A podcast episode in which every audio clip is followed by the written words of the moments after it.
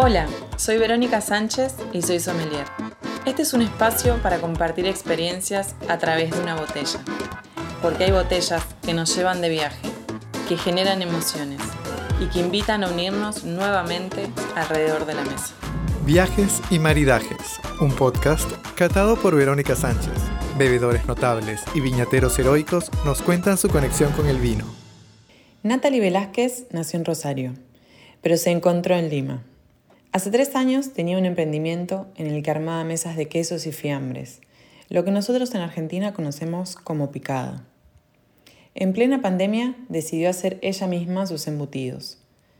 No solo trajo esa tradición argentina, sino también la de prender el fuego de la parrilla a través de su canal de Instagram. En este episodio, la Rosarina nos trajo salames y quesos. Yo abrí un vino y armamos una picada en la cava.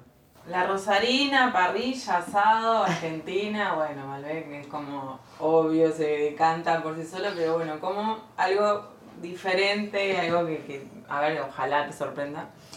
Pero resulta que el, el, origen del Malbec es en Francia, si bien es en Argentina donde explotó todas sus virtudes, es del sudoeste de Francia, donde se conoce como Côte.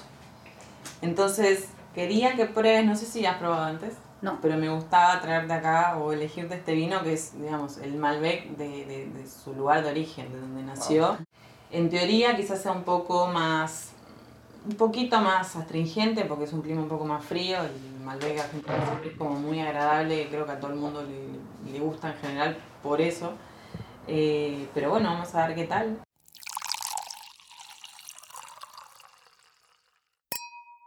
¿Hace cuánto decidiste elegir la parrilla y toda la tradición que hay alrededor? Porque la picada es la previa a la parrilla. Yo empecé hace dos años, de ahí tuve un stand-by, viajé, estuve Sí. en Argentina, me fui unos, unos meses, dos o tres meses y volví y ahí fuiste mi primera clienta de mi regreso. Ah, qué buena.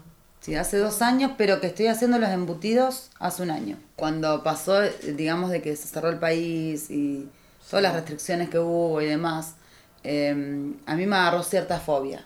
O sea, como, como siempre digo, no me detuvo, porque no, no soy una persona que con miedo se frena, no, me detiene, pero sí me, Es un peso. Sí me asustó, digamos. Entonces pensé en tantas cosas, digamos, de que mm, se venía como una tercera guerra mundial. Era para irme, si me tenía que ir lejos, con algo que dure mucho y que me alimente, me dé muchas proteínas. O sea, como un chocolate cuando te vas a hacer este a caminar. Pero para hacer eh, fiambres, la carne, digamos, tiene otro proceso, entonces, en definitiva, lo llevas al punto que querés. Sí, pero igual importa el sabor, porque Claro. imagínate que es tu materia prima. O sea, es el, el producto más fuerte es el cerdo. en mis productos. El, el salami picado grueso, que bueno, salami picado claro, grueso, vamos a aclarar esto, ¿no? Este es el punto. sí. Claro, es que nosotros tenemos este salamines, ¿no? Picado Sí. grueso es el con dados, con cubos de, de- Sí. de tocino, de grasita, grueso, y el picado fino con la grasita más chiquita. Entonces, en el grueso sí uso carne y cerdo y el, y el tocino grande. Y en el fino es más parecido al fuet. Tiene otro diámetro, es un poquito más grande, pero tiene la, la grasita también finita. El fuet es el que menos tiempo lleva porque es el diámetro es más chiquito. De hecho, por eso empecé a trabajarlo. Vos, vos me preguntabas, ¿cómo surgió el fuet? Porque es Claro. inmediato. Más o menos 25 días, 20 días, 30 días. Los salamis también entre 30, 40. La bondiola tres meses. Claro. Estoy haciendo tres meses, cuatro meses. Y empecé a colgar este patas. Ah, Estoy en eso. ¿Cómo fue que te orientaste hacia ahí? entre una cosa, entre un producto y el otro, tuve un, un bache, tuve un espacio en el cual la gente quería seguir viendo contenido. Dije, Claro. ¿qué hago? Sí. Entonces dije, ok, voy a hacer lo, que- lo que sé hacer, ¿no? O sea, a mí me gusta parrillar, yo parrillo todos los fines de semana. Entonces dije, bueno, hago lo mismo, solamente me grabo haciéndolo. Sí. Y bueno, y tuvo, tuvo, tuvo éxito, como que les gustó. Es que yo sinceramente no lo vi hasta hace poco que me lo dijeron.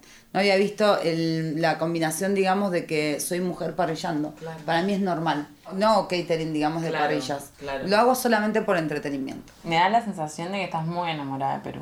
Así me da como... Ah, Eso sí, o sea, con lo bueno y con lo malo sí, o sea, estoy bien. Es que acá me, me hallé. Al principio, los, los primeros dos años más o menos me sirvió mucho Perú, porque me pulió bastante, porque como no, como no podía decir las malas palabras argentinas, directamente suprimí. Claro. Pero ahora, estos últimos años, creo que estos últimos dos años, me pasó de que incorporé las malas palabras peruanas. Así que ya fui. Ya estoy mal con las dos, digamos. Cuando llegué acá, ya, la llamé a mi mamá la semana y le dije, mamá, dije, no, no tenemos este no tenemos sangre peruana. Le dije, no hay nadie peruano en la familia. No, me dijo nadie. Dije, pues yo me siento bien. Me siento bien en el país. No sé qué fue. ¿Qué será, no? O sea, no sé si es un tema, digamos, de energía, si es un tema de, cultura. No sé qué será, pero a mí... Y el vino me está repegando, ¿qué onda? Hace un par de meses, la Rosarina participó en el programa del chef peruano Israel Laura. El programa se transmite por televisión nacional y por supuesto, las cámaras registraron cómo preparaba una parrilla desde que encendía el carbón. Cuando le contó a su mamá que iba a salir en la tele, se llevó una divertida sorpresa. Soy la única hija, mujer. Entonces paso horas, obviamente, hablando con mi mamá y nos quedamos a la noche acostadas hasta las 4 de la mañana. Entonces, sí, re lindo. O sea, ella en mi cama y mi papá solo, ¿no? Entonces, bueno, en una de esas noches que eran también como las 4 de la mañana, hablando y hablando y hablando y hablando, eh, me dijo, Nat, me dijo, ¿con quién vas a hacer el programa ese? Con Israel Laura, un chef. Me dijo, Israel Laura, me dijo, yo lo sigo. Ah, qué genial. Dije, ¿lo seguí? ¿Estás segura? Es que yo, yo no lo conocía de nombre. Y me dijo, sí, lo sigo. O sea, que lo sigue de Argentina, porque... Me dijo, sí, lo sigo de antes. Me dijo, es más, me dijo, él hizo una receta de una ocopa que me encantó. Dije, mira, mi mamá no tiene nombres de, recetas peruanas en su mente.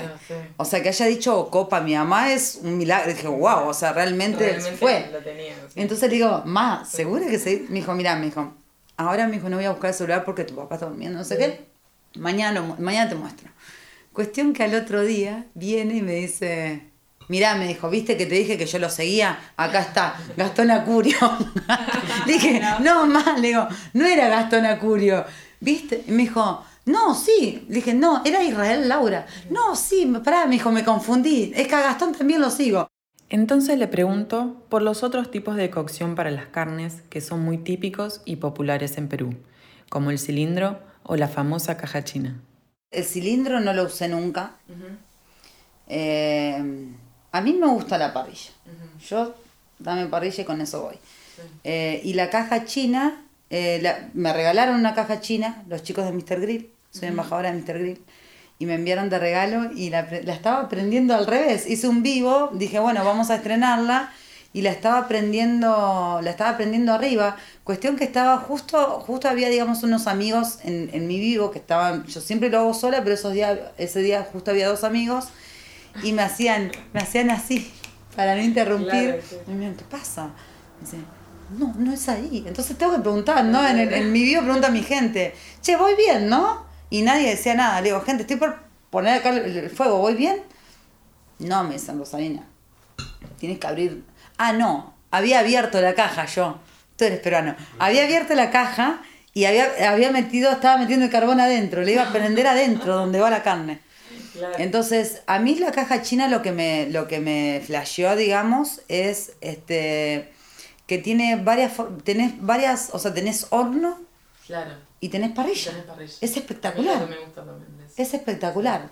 Entonces, bueno, yo por ejemplo, la, primera receta que hice ahí fue una, una musaca griega. La um, musaca lleva boloñesa de cordero, ¿no? Cortada a cuchillo. Entonces, este, la, empecé en una sartén arriba porque tenía el fuego. usé todo, usé todo, claro, porque, o sea, vos, vos, o sea, ya con la parrilla tenés dos, dos, dos funciones. A la parrilla, bueno, un par más. Pero a la parrilla con el fuego podés cocinar. Sí, claro. Y de ahí podés ahumar también. Porque si le pones, o sea, con carbón cocinas y con leña ahumas y le das agua. Sí. Entonces, bueno, yo dije, wow, esto con el fuego pongo la sartén arriba de la, de la parrilla, inicio mi, mi, este, mi, boloñesa con, con, el fuego de la, de la caja. Una vez que tenía la salsa, hice las berenjenas, ahí sí fue parrilla. Lo primero, lo, primero fue fuego directo, lo segundo fue parrilla porque hice las, berenjenas, se cortan en láminas y las hice vuelta y vuelta a la parrilla. Y cuando, de ahí esas las capas, ¿no? Berenjena boloñesa, berenjena boloñesa, berenjena boloñesa, salsa blanca y cerras con queso. Y eso fue adentro de la caja.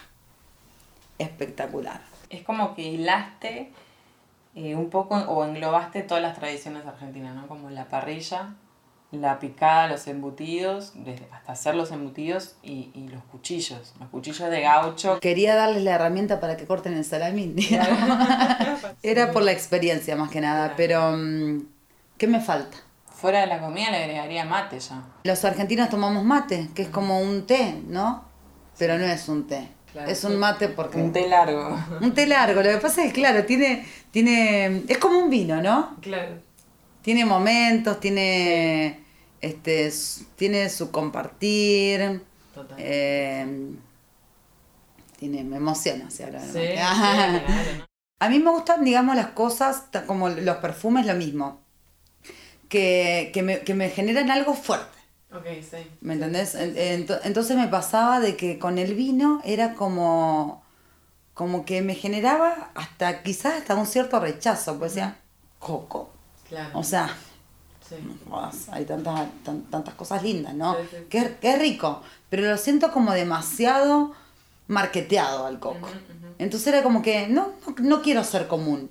Entonces, por rechazar eso, de, de, no ser común, de que me guste el coco, eh, como que me, me, daba cierto, me daba como cierta cosita, no quería que eso me guste. Por renegar, digamos, de, de lo común que es el coco, terminé, o sea, terminó siendo especial para mí. Pero bueno, digamos que la barrica suele dar toda esa gama de, aromas que va de la vainilla, chocolate, torrefacción un poquito, coco, clavo, especias, ¿no? Entonces, en, esa familia de, de, escriptores aromáticos puede estar eso, ¿no? o sea, que no es necesariamente coco, coco, pero está ahí... Pero es summer.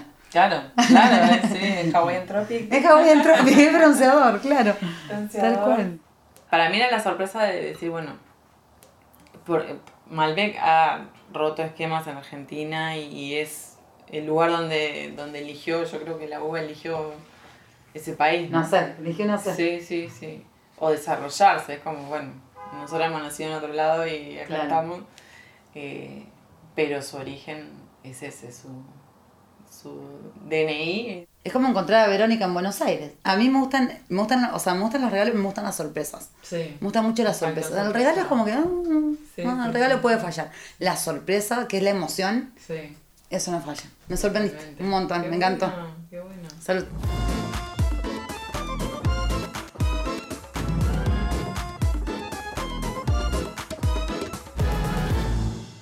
Acá empieza la segunda parte del episodio. Esta vez hablamos con Martín Ausmendi, uno de los cuatro socios que sacaron al mercado La Fuerza, un vermouth con identidad mendocina. Hablamos con él horas antes de que abriera su bar, La Fuerza, ubicado en una hermosa esquina de Chacarita, en Buenos Aires. Mi vínculo con el vermú es, es más urbano, es más de barrio, es más de los bares, digamos. Es una bebida, el vermú en Argentina tiene un arraigo muy grande es una bebida que vos la encontrabas en todos los bares de la ciudad y todos los bares del país. Pero mi vínculo es más de bar, de bar lo que significa dentro de la cultura de Buenos Aires un bar. Es un bar eh, donde parás a, la tarde a tomarte un vermú, a tomarte un café. Es una cosa puramente urbana, barrial, digamos. O sea, cuando digo barrial es, no quiere decir el centro de, eh, la ciudad, sino también eh, toda la ciudad. Y en ese camino, obviamente el vermú, el ingrediente principal, el vermú tiene dos ingredientes principales, vino y hierbas naturales. A partir de ahí, todo nos llevaba a Mendoza por muchas razones. Primero porque somos los cuatro socios enamorados de Mendoza, porque los cuatro socios somos enamorados del vino, es una bebida que amamos, que bebemos diariamente, y donde además eh, somos admiradores del trabajo que viene haciendo Argentina, cuando digo Argentina un país grande, pero después podemos ir a casos eh, más pequeños, de trabajar sobre la identidad de una bebida que claramente el origen no es argentino, digamos, la, vid no nació acá, pero que en este país empezó a encontrar un, eh, empezó a encontrar un arraigo y una, y una identidad. El vermouth cobra fama en Turín, cerca de los Alpes, en Italia, a finales del siglo XVIII, con hierbas y botánicos típicos de la región y que son parte de la cultura del lugar. Cuando estaban haciendo las pruebas para su vermouth, Martín y sus socios se preguntaron, ¿debería parecerse a esas marcas italianas? Entonces viajaron a Mendoza para investigar las hierbas y los botánicos locales. Y uno empieza a descubrir, eh, la jarilla, por ejemplo, es muy típica de Mendoza. Llueve en Mendoza y uno enseguida siente el perfume de la jarilla. Bueno, el vermú tiene jarilla. Descubrimos la artemisia mendozana, la carqueja, el tomillo mendozano, la perlilla, rayán del campo. Bueno, un montón de hierbas que uno las, las, puede descubrir cuando va a la precordillera. Eh, en lugar de usar un alcohol de cereal, utilizamos un, aguardiente de vino, o sea, destilamos vino, se destila ahí mismo en la bodega con el alambique que hay. Entonces, destilamos Malbec y destilamos Torrontés. Entonces, el, el, el vermú, el rojo, que la base es Torrontés, el alcohol agregado que tiene el, vino es aguardiente de Malbec. Entonces, es Malbec más Malbec de alguna manera. Eh, y el blanco, la fuerza blanco, tiene vino torrontés y aguardiente de torrontés. Porque el vermú, si uno lo, pudiera definir y uno va incluso a la historia del vermú, es un vino aromatizado y fortificado. Y el cuarto ingrediente que tiene el vermú, vino, hierbas naturales, alcohol, en nuestro caso aguardiente de vino, es mosto natural de uva. Para un equilibrio entre el dulzor, entre el amargor y todas las aristas que tienen las hierbas, eh, se le agrega normalmente a los vermú azúcar, en el caso nuestro, o caramelo, en el caso nuestro utilizamos mosto natural de uva.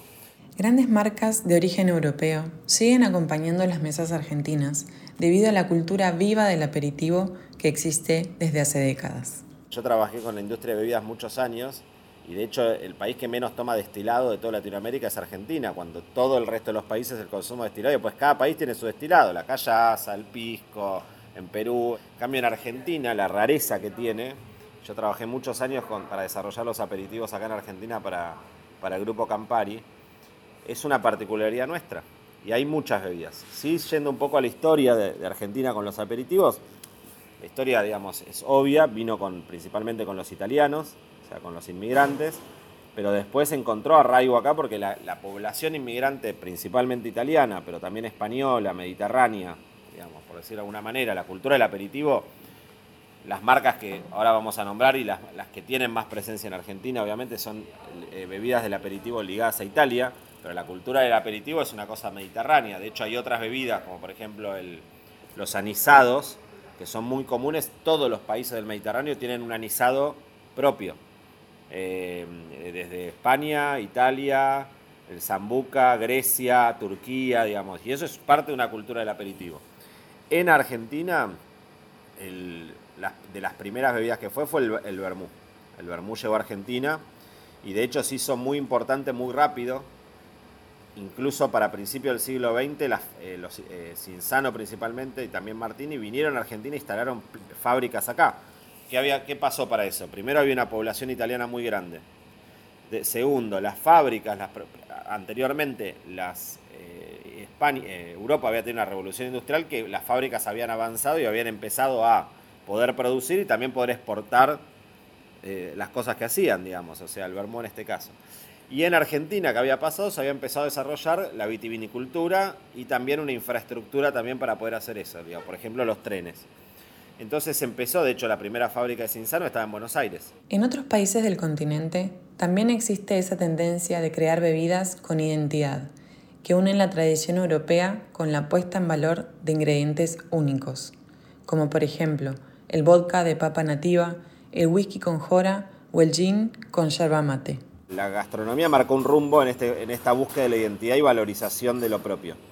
Y también de pensar que uno puede construir eh, la identidad sobre algo, aunque eso originalmente no sea del, del lugar, digamos, o sea, y de hecho la gastronomía tiene ejemplos enormes. Le contaba, yo tengo hijos chiquitos de 6 y 4 y al de 6 le gusta un poco el picante y yo le contaba y le decía, pensá que los ajíes son originarios de América y hoy uno los tiene vinculados a la comida asiática, digamos, y a, los picantes y demás. Y dice, imagínate que, o sea, y hace y eso es post descubrimiento, o sea, descubrimiento encuentro de América con, con Europa y se pasa a ser parte de la identidad. De hecho, la comida italiana también, digo, el tomate era americano y uno no puede pensar la pizza sin pensar el, tomate. Entonces creo que hay un camino lindo que la gastronomía lo mostró y que las bebidas en una segunda etapa vienen, que es esta idea de, construir un producto buscando la identidad, que aunque sea un producto, digamos, que el, el, sea originalmente italiano, pero que uno le pueda dar eh, un carácter propio. Personalmente, siempre creí en una gastronomía eh, abierta, en una gastronomía integrada a la, identidad, a la cultura, eh, democrática.